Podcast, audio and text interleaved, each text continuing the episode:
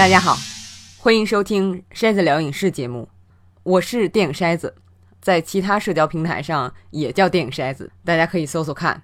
就是在其他平台上不是很活跃，因为我试来试去还是觉得这样的音频平台好一些，啊，有足够的时间把话说清楚。最近呢，我一般都是在聊老片儿的时候，顺便在节目开头跟大家说说近期看了什么作品啊，或者聊聊最近的影视方面的新闻。但是越到年底，值得聊的新片儿越来越多。那之前说的《肖申克救赎》和阿尔卡特兹的《养鸟人》一直也没排上，我想干脆就在这期节目里跟大家先聊几句闲话。我上期节目实际上提起来了，前一阵我重看了《哈利波特》系列电影。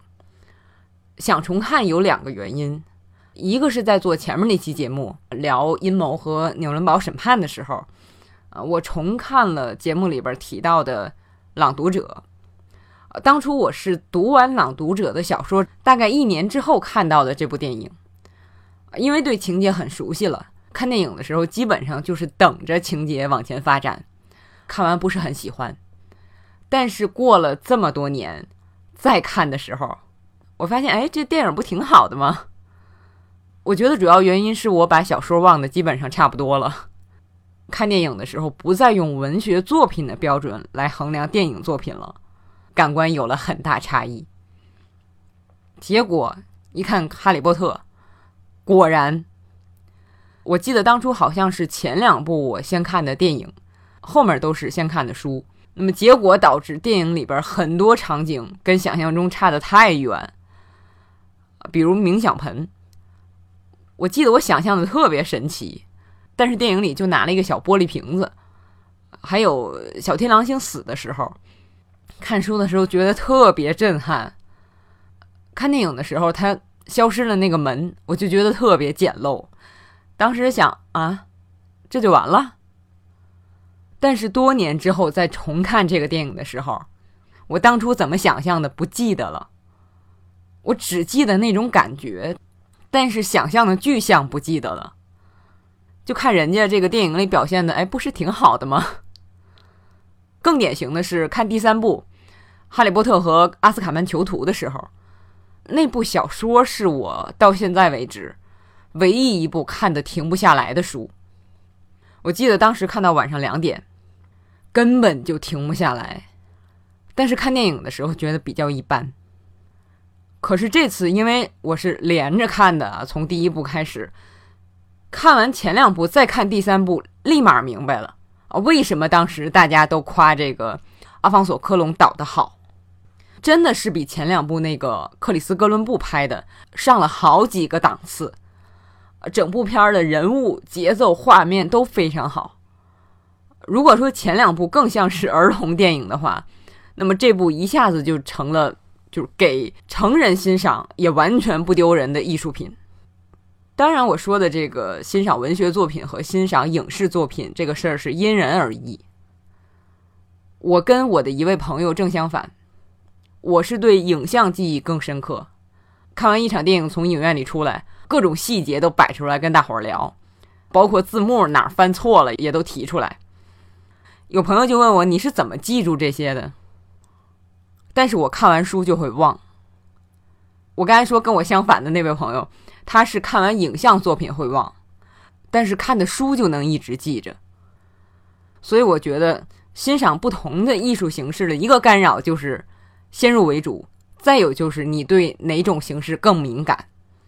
呃，这样我在欣赏根据文学作品改编的影视作品的时候，多了一个思考方式。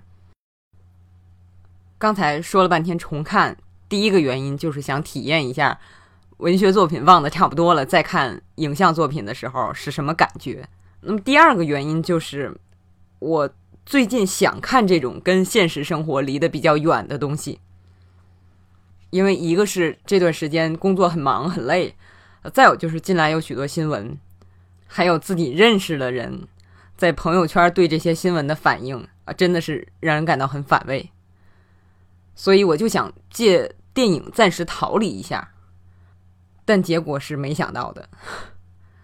我不知道大家看没看过《哈利波特》的原著作者 J.K. 罗琳二零零八年在哈佛毕业典礼上的演讲。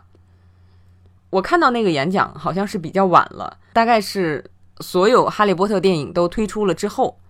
那么我现在再看这个系列的时候，脑子里就一直想着他在演讲中说的，他创作哈利波特的一个主要灵感来源，就是在他二十岁刚出头的时候，他在国际特赦组织于伦敦的总部工作。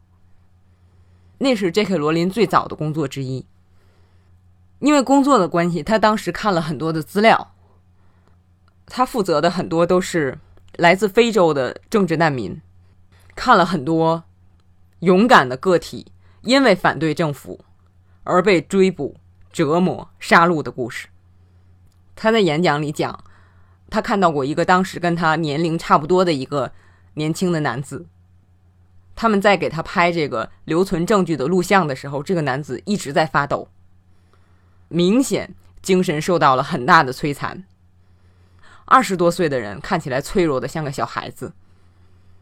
这些景象，罗琳一直记得。他这些话我也一直记得。所以这次在看《哈利波特》电影的时候，掉了好多次眼泪。其中有一次是《哈利波特与凤凰社》，当哈利发现自己和伏地魔的思想。相连的时候，他很恐惧，不知道自己哪点像他。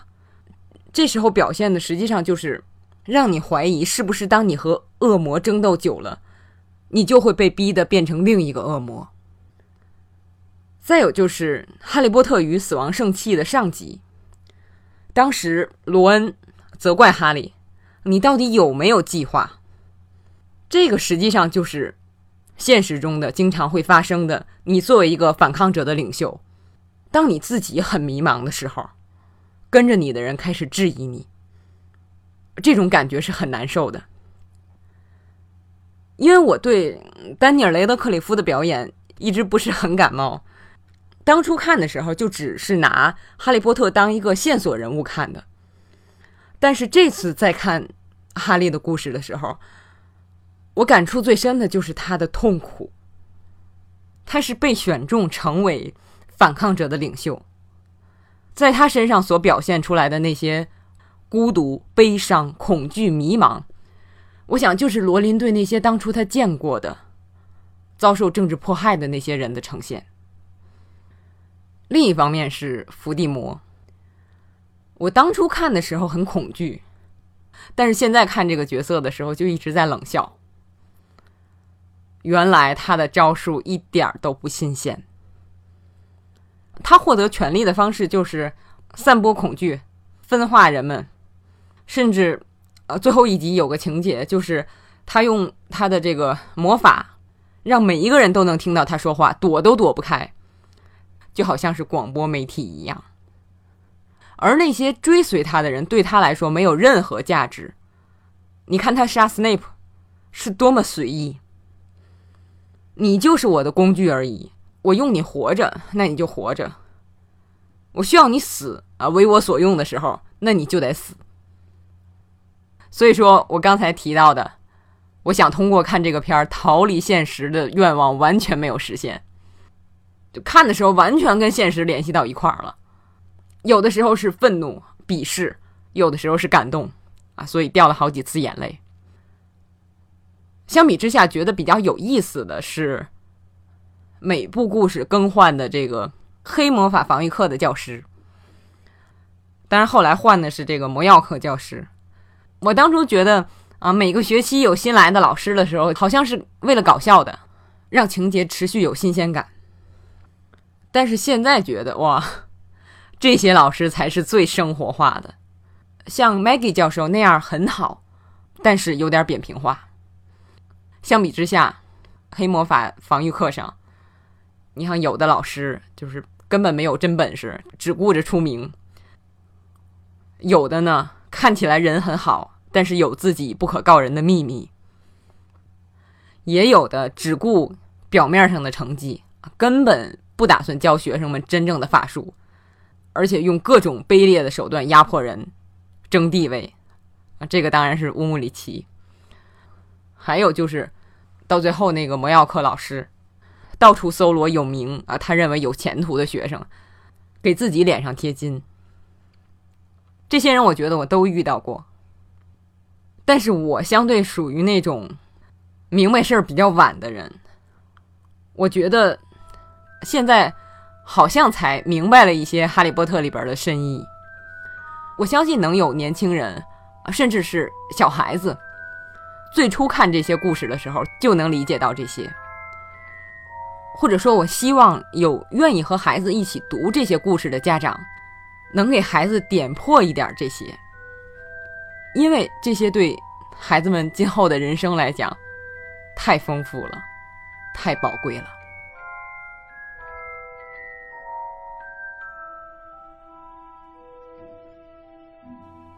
我刚才说我明白道理晚，你猜有多晚？我记得我大二暑假到一个单位实习的时候，那个单位的一位老师跟我聊天儿。说起爱看电影，他问我：“你看《哈利波特》吗？”我说：“我不看。”他问：“你看《指环王》吗？”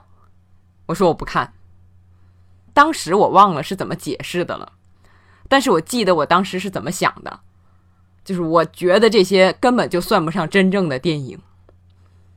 结果那位老师说：“哦，我知道你看电影的偏好了。”现在回想起来，那时候的我。真是自大呀！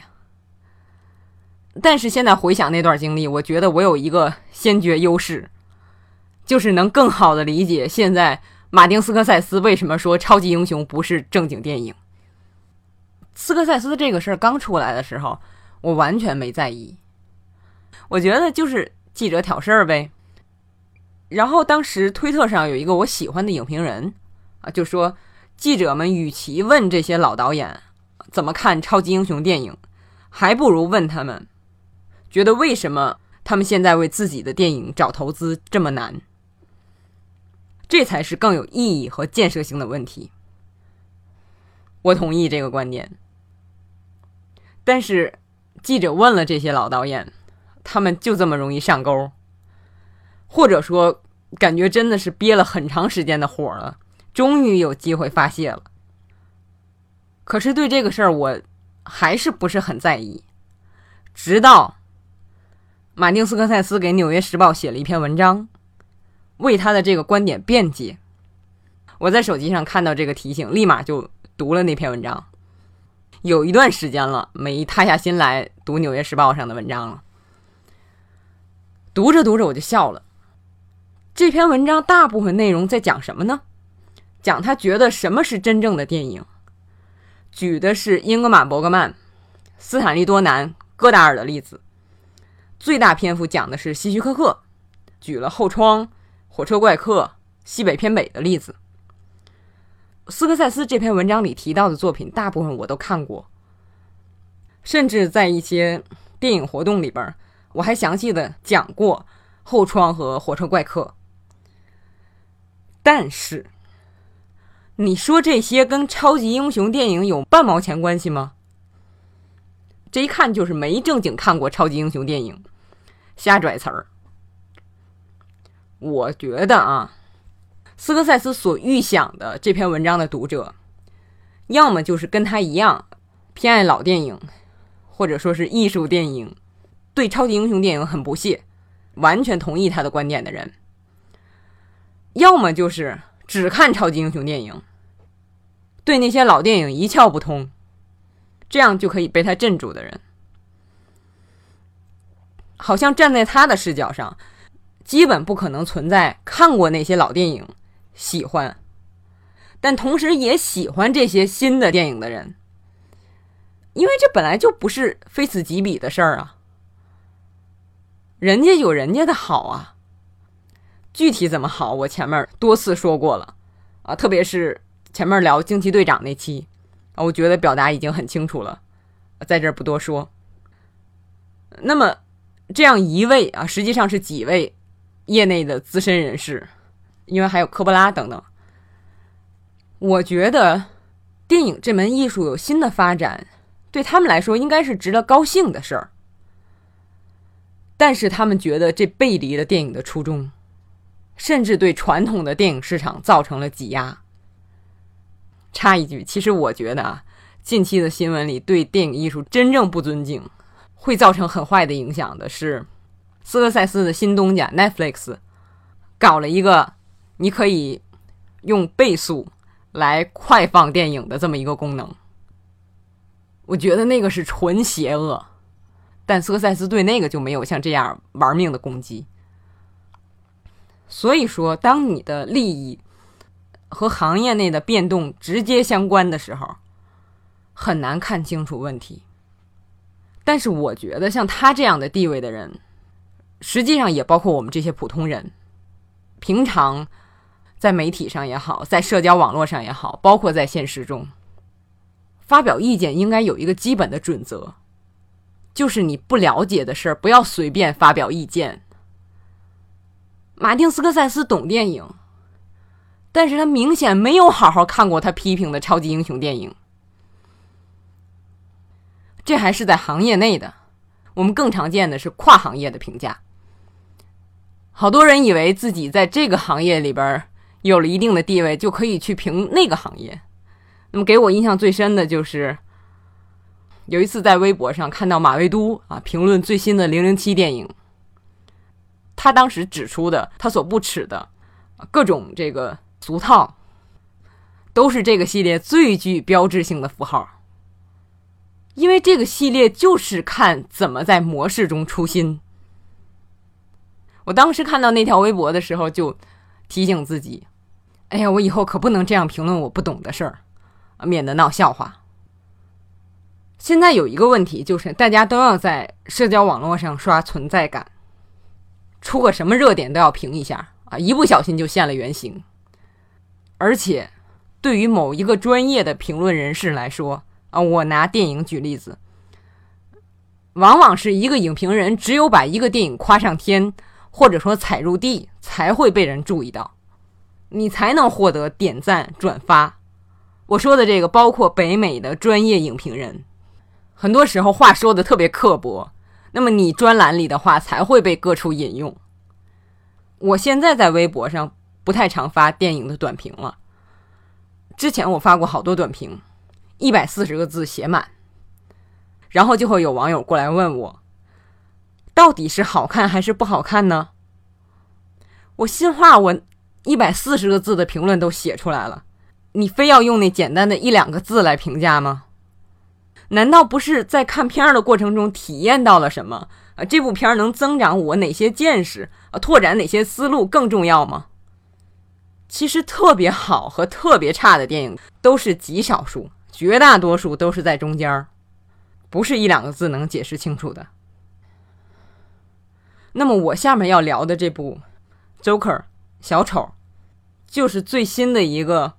在评价上，两极分化非常明显的片子，但电影本身真的是这样出挑吗？真的是这样极端吗？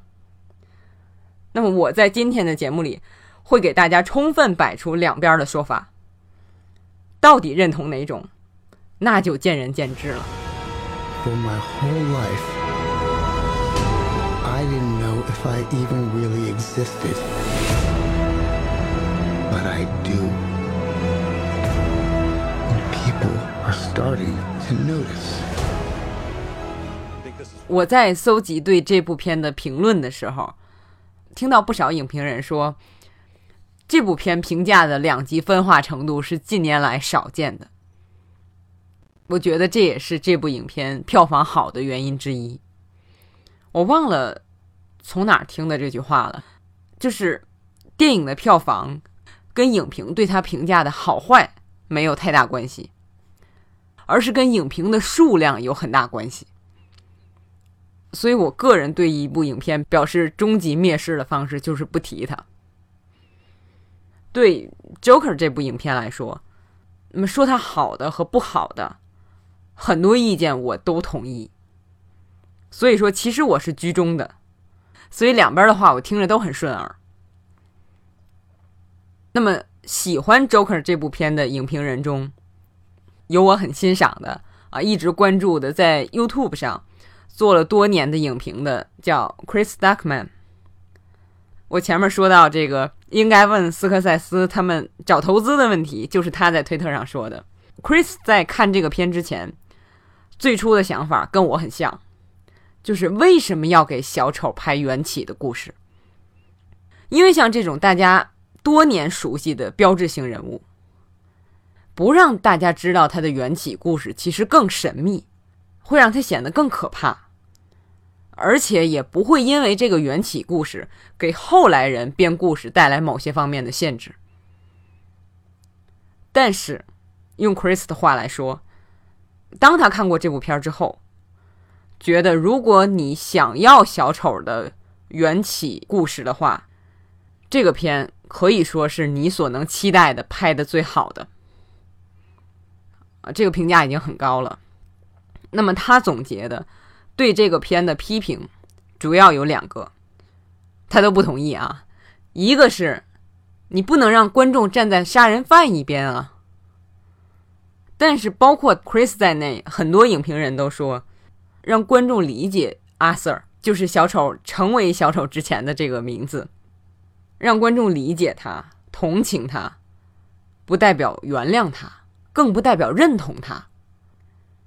你通过电影知道有这样一个名叫阿 Sir 的精神病患，被社会排挤，被家人欺骗，治疗被切断，爱情被拒绝，事业没希望。他的生活中已经没有任何值得，或者说是可以追求的东西了。所以他才会走上这条路。那么，Chris 也觉得菲尼克斯的表演方式不大会让人产生同情，而是总有一种恐惧感，这就可以了，让你知道他所经历的。另外一位啊，我很喜欢的英国影评人，给 BBC 做节目的 Mark Kermode 说，他看这个片的时候，甚至并不感到同情。因为觉得主人公就是个自怨自艾的人，啊，这个观点我们后边会细说。啊，总之，大家认为影片帮助观众理解小丑的所作所为，并不代表让大家认同他的做法。Chris 说，反对这个片的影评人另外的一个主要攻击点，就是觉得这个片太暴力。可是，在他看来，小丑本来就是个暴力的人物啊，关于他的故事就是暴力，而且这个片还没有死侍暴力呢，为什么那个没有那么多人批评？我个人来说，电影暴力从来不是问题，好像是昆汀说的，视觉上的暴力只有电影才能表现，这是电影艺术独特的东西。你想其他的艺术形式，文学、音乐、绘画，它在表现暴力的时候都很局限。哪怕是话剧，话剧如果表现暴力，往往会显得很假。那么，因为电影有剪辑、特效，暴力能够淋漓尽致的显现出来。但是，我觉得像《死侍》那样，为了暴力而暴力，特别无聊。Chris 认为，《Joker》这部片表达的。不是支持暴力，而是把暴力呈现出来，让人们看，同时告诉人们一定要小心，否则有可能会这样，起的是一个警示暴力的作用。但是在这个片子关于暴力的呈现上，我觉得又不那么简单。首先，《华尔街日报》的影评人乔·摩根斯坦认为，现在本来就是个暴力丛生的时代。那么，美国国内枪击案发生的频率越来越高。当初《蝙蝠侠：黑暗骑士崛起》上映的时候发生的影院枪击案，枪手就以小丑的追随者自居。当然，我们可以将这个视为枪手为自己行凶找借口。但是，像这部最新的《Joker》这个电影里，有很多无辜的人受到伤害，或者说至少错不致死。这样的人受到伤害。电影里这种随机的暴力很多。《华尔街日报》这位影评人认为，现在这个时段没有必要拍这样一部电影，这是他的意见。另外，我觉得这个电影实际上是站在小丑的视角来看这个世界，觉得这个世界是虚伪的，人们都是虚伪的，所以需要用暴力来揭穿它。在某种程度上，他是用道义把暴力正当化的。我并不认为电影是能引发暴力啊，甚至是杀戮的这种行为的直接诱因。那些人做事都是有更深层的原因的，可以说是非常 fuck up 了。但是，抱着小丑这种 cynical 的理念的人有很多，我觉得我认识的人里边就有。那么，对社会的这种观念，可以成为他们对暴力行为站脚助威的理由。我不在意电影里边的暴力，但是我反对任何电影把现实中的暴力正当化，甚至荣光化，包括军事战争题材的电影。还是刚才提到的 YouTube 上的那位影评人 Chris，他说，这个电影实际上是将小丑和蝙蝠侠做了对比，同样是经历了个人悲剧，那么蝙蝠侠是走向积极。使个人悲剧成为他帮助别人的理由，小丑则是选了错的路。也许现实中更多是这样的，但是我觉得这个问题在于，这个电影里没有蝙蝠侠呀，或者说没有真正成为蝙蝠侠的布鲁斯·韦恩。这个片子里只有成为小丑的阿瑟。所以我觉得这个对比其实是有点站不住脚的，啊！但是我同意他对这个蝙蝠侠和小丑这两个人物的总结。上面说的是驳斥两个观点的观点，那么一个是说这个片子让观众同情罪犯，一个是说这个片子太暴力。另外，大家在谈起这个片儿的时候，都会提到的还有一个事儿，就是这个片子对老电影的学习。不是致敬了啊，是直接拿来借用。最明显的借用就是我们前面提到的那位著名导演马丁斯科塞斯，他的作品，一九八二年的《喜剧之王》。那个片子讲的是一个一心想成为脱口秀明星的人啊，他叫 Robert Popkin，一直缠着真正的脱口秀明星主持人 Jerry。甚至最后不惜采用绑架的方式，就为了上一次节目出名。《喜剧之王》那个片子里也有很多主人公幻想的桥段，一开始让你以为他真的跟大明星 Jerry 交上了朋友，结果发现都是他想象出来的。所以说，《Joker》这个电影学的太明显了，而且这部影片找来了当年在《喜剧之王》里边演男主角的。罗伯特·德尼罗来演功成名就的深夜秀主持人，这个人跟《喜剧之王》里边的那个大明星一样啊，看起来好像是要提携后辈，实际上根本没把后辈放在眼里。好多人说，感觉当年那个 Pumpkin 在过了这些年之后，好像真的就是这部新片里这个主持人的样子，行为方式也很像，有这么多相似点，所以。我常听的 NPR 专门评流行文化的 Podcast 节目《Pop Culture Happy Hour》，那里边主播说这电影太像翻拍了。我们有必要再看一遍这么类似的电影吗？我说一下我看《喜剧之王》时的感受啊。那个片子的观感真的是很独特，一边看一边就觉得哭笑不得。一方面你理解他想出名的心理啊，谁不想出名啊？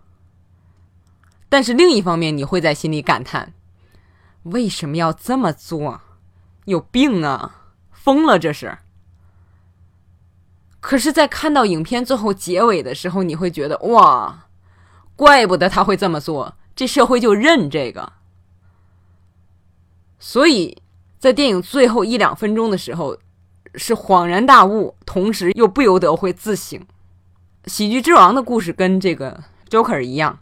都是通过个体来表现社会，但是《喜剧之王》里的个体追求的是社会风气推崇的东西——名气，让你看的时候从头到尾都觉得很讽刺。但是 Arthur 不同，他所面临的那些问题是社会连最基本的生存条件都不能满足他，所以他要反抗。所以刚才我们就说，这个电影的创作者的视角和阿瑟本人看自己的视角基本上是一致的，完全没有《喜剧之王》里边那种让人冷眼看到尾的感觉。《喜剧之王》不是让观众觉得，你看这个人这么有才，这个节目组为什么不赏识他？啊，不是这个意思。但是《Joker》里边就是让你跟阿 Sir 想的是一样的。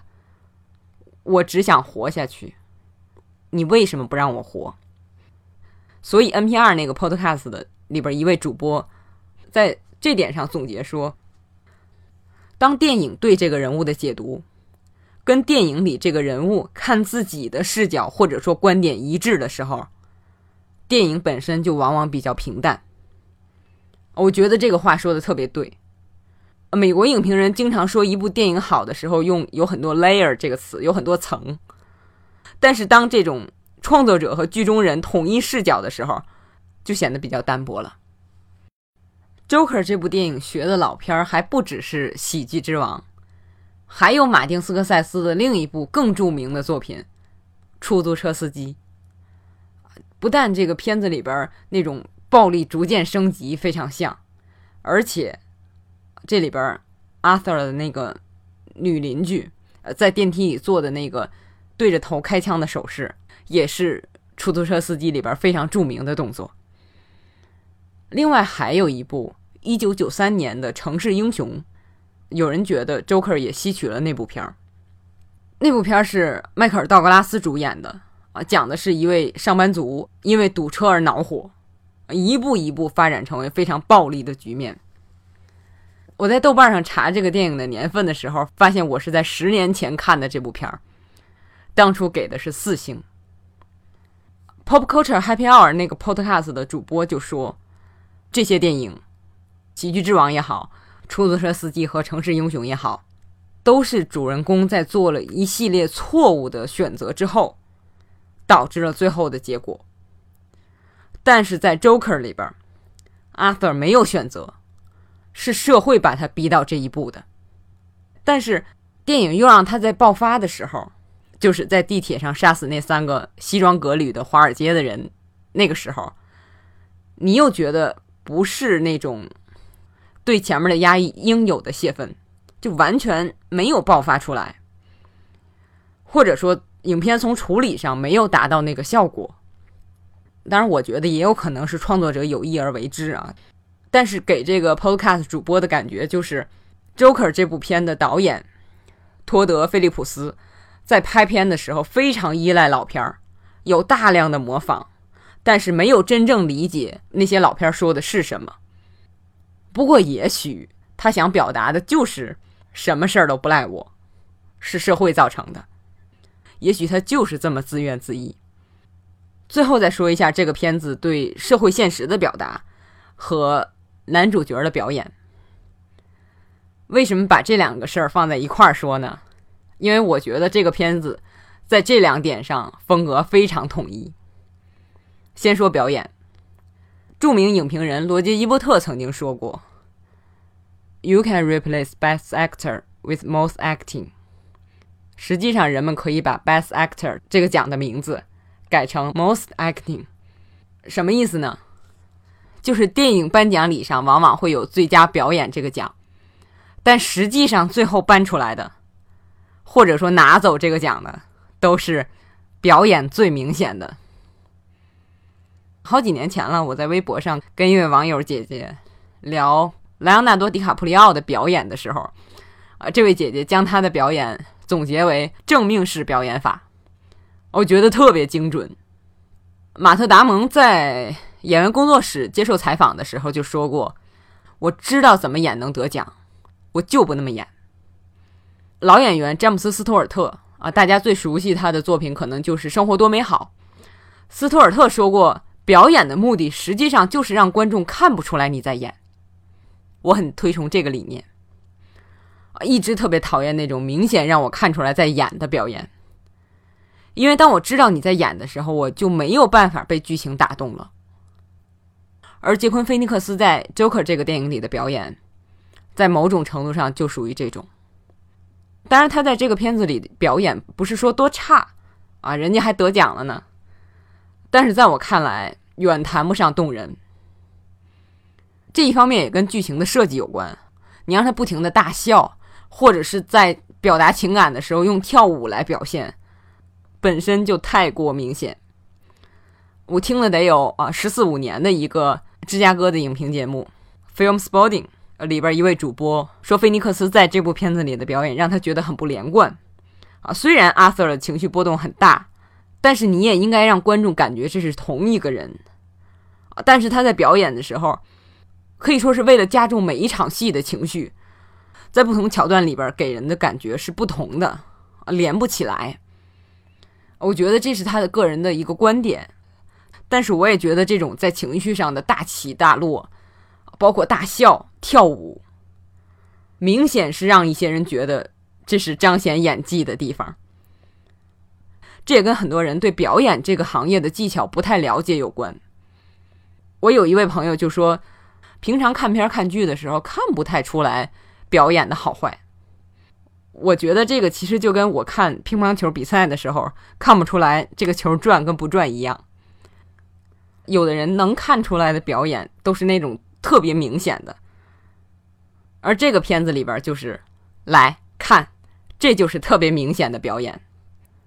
这样的表演能让一些观众看出来是在表演，情感多充沛啊！演的真好，也有朋友在微博上跟我说，感觉自己看不了 Joker 这样深刻的电影。我不知道他是不是被某些评论误导了。就像是我们刚才说的看表演这个事儿，很多时候也是有些影评人从电影的情节和思想上，会把他能看到的最明显的那个点表述出来。而 Joker 这部片，我觉得谈不上深刻。而是在对他想表达的这个简单的主题上，摁的特别深，表达的特别用力。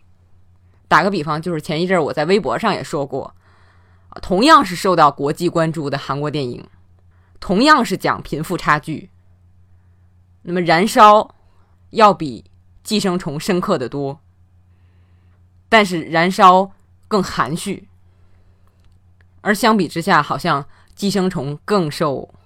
大众欢迎，或者说他更能被意见领袖剖析出来、解释出来、分析出来，而且这种分析也能让大家看懂，这样大家都有了很好的自我感觉。Joker 这个电影表现的是什么？我们前面反复说了，就是一个人在工作上被欺侮，治疗又被政府停掉。走到哪儿都被人欺负，结果走上杀戮的道路，又因此莫名其妙的成为人们心目中的英雄，成为公众发泄愤怒的一个象征，或者说是借口。那么反过来，他又从这里边找到了自身的价值。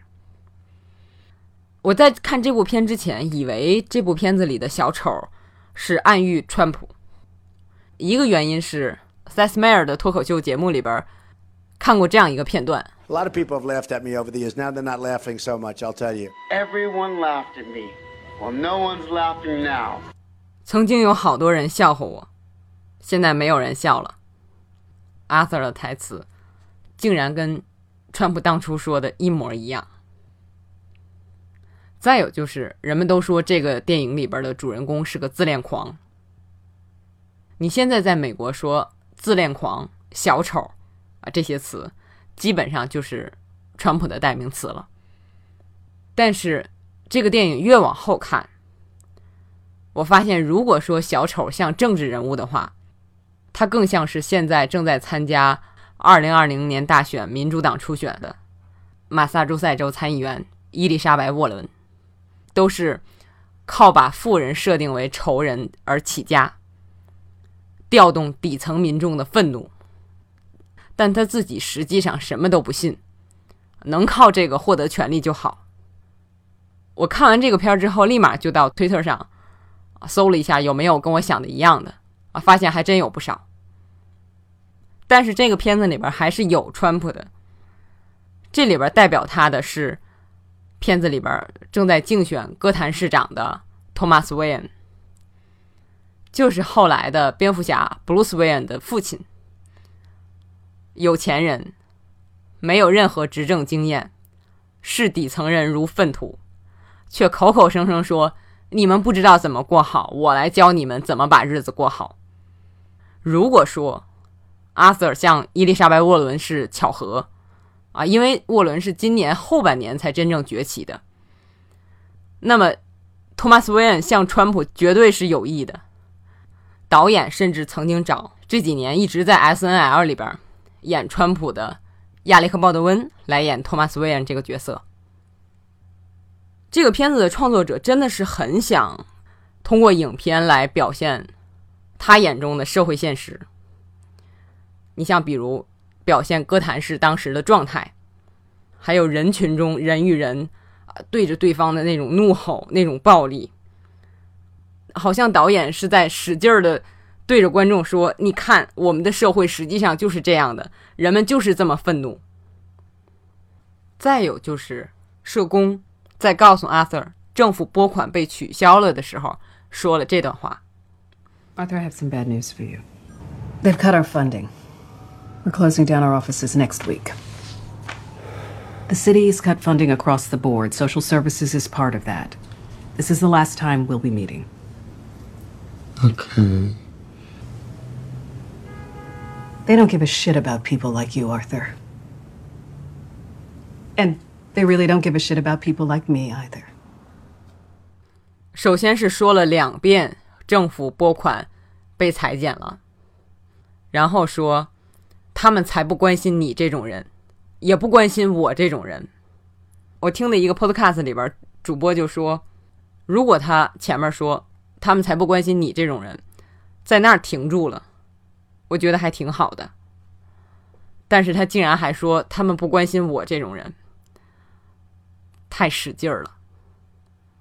一个是通常情况下不太会这样说，再有就是从电影表现的角度来说，就怕观众不跟创作者一块儿愤怒。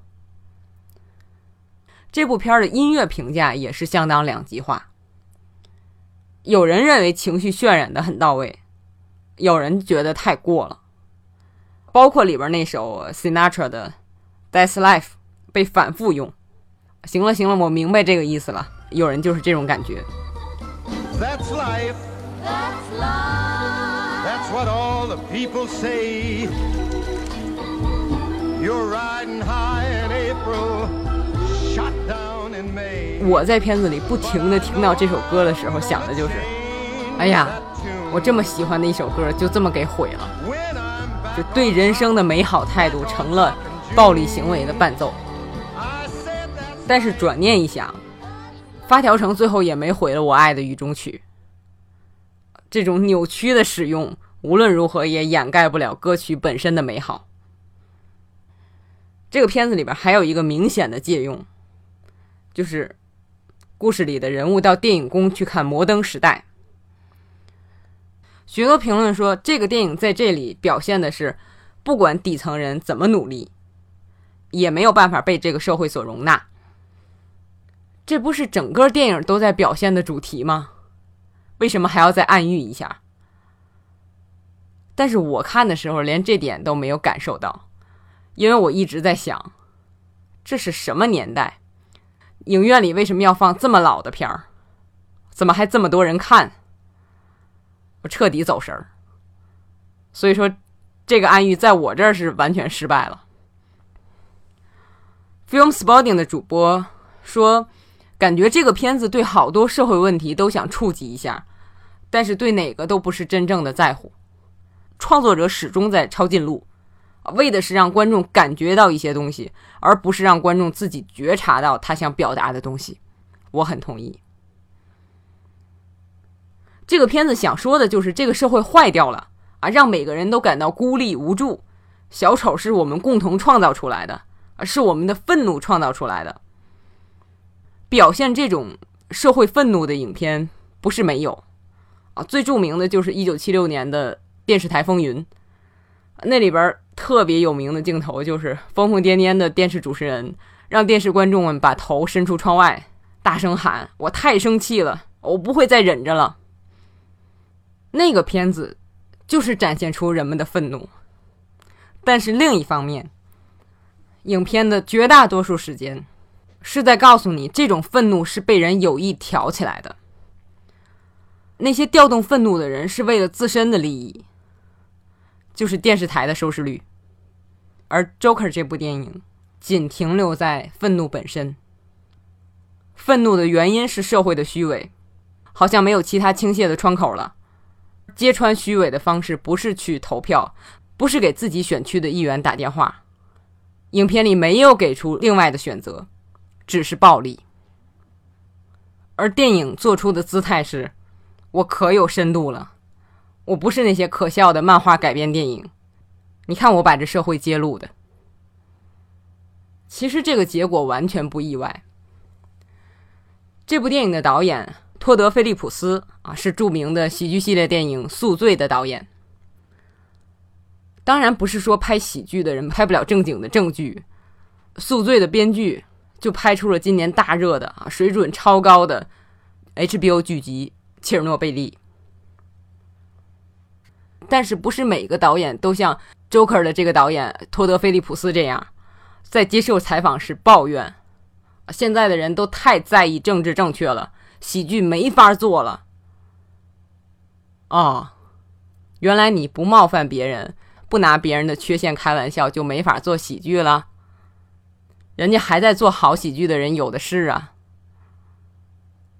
然后，托德·菲利普斯就拍了一个用暴力来抗议社会虚伪的电影。我算知道小丑是怎么来的了。我们看电影里边。好像是媒体给小丑做的那个画像是虚假的，他并不是人们以为的啊，向富人开战的英雄。那么这部片子给小丑的画像，从创作者的角度来看，是真正的小丑。他是被逼上这条路的，他以自己的方式来反抗，哪怕这种方式是错误的，他也有他自己的理由。而影片所表现的那种愤怒，在创作者眼中也是现实社会的愤怒。我们刚才说，他没有将愤怒引向任何有建设性的方向，不是让人去尝试 build something，建设点什么。你可能会说啊，这部片子里边的主人公是小丑啊，怎么建设？我这么说，对一个高水平的创作者来说，如果他想那么做，是一定做得到的。这部片的创作者不管有没有那个能力。他不想做，他满脑子都是跟小丑一样的受害者思维。当初华纳其实是不太想拍这部片的，啊，给了一个很低的报价，没想到导演就认了，啊，太想拍了，而且他就拍成了。威尼斯电影节的时候，人们没抱太高的希望，所以结果远超期待值，就捧起来了。等到北美正式公映，意见两极化。就这么把票房给炒起来了。现在大家都觉得这个片儿会在奥斯卡上有所斩获。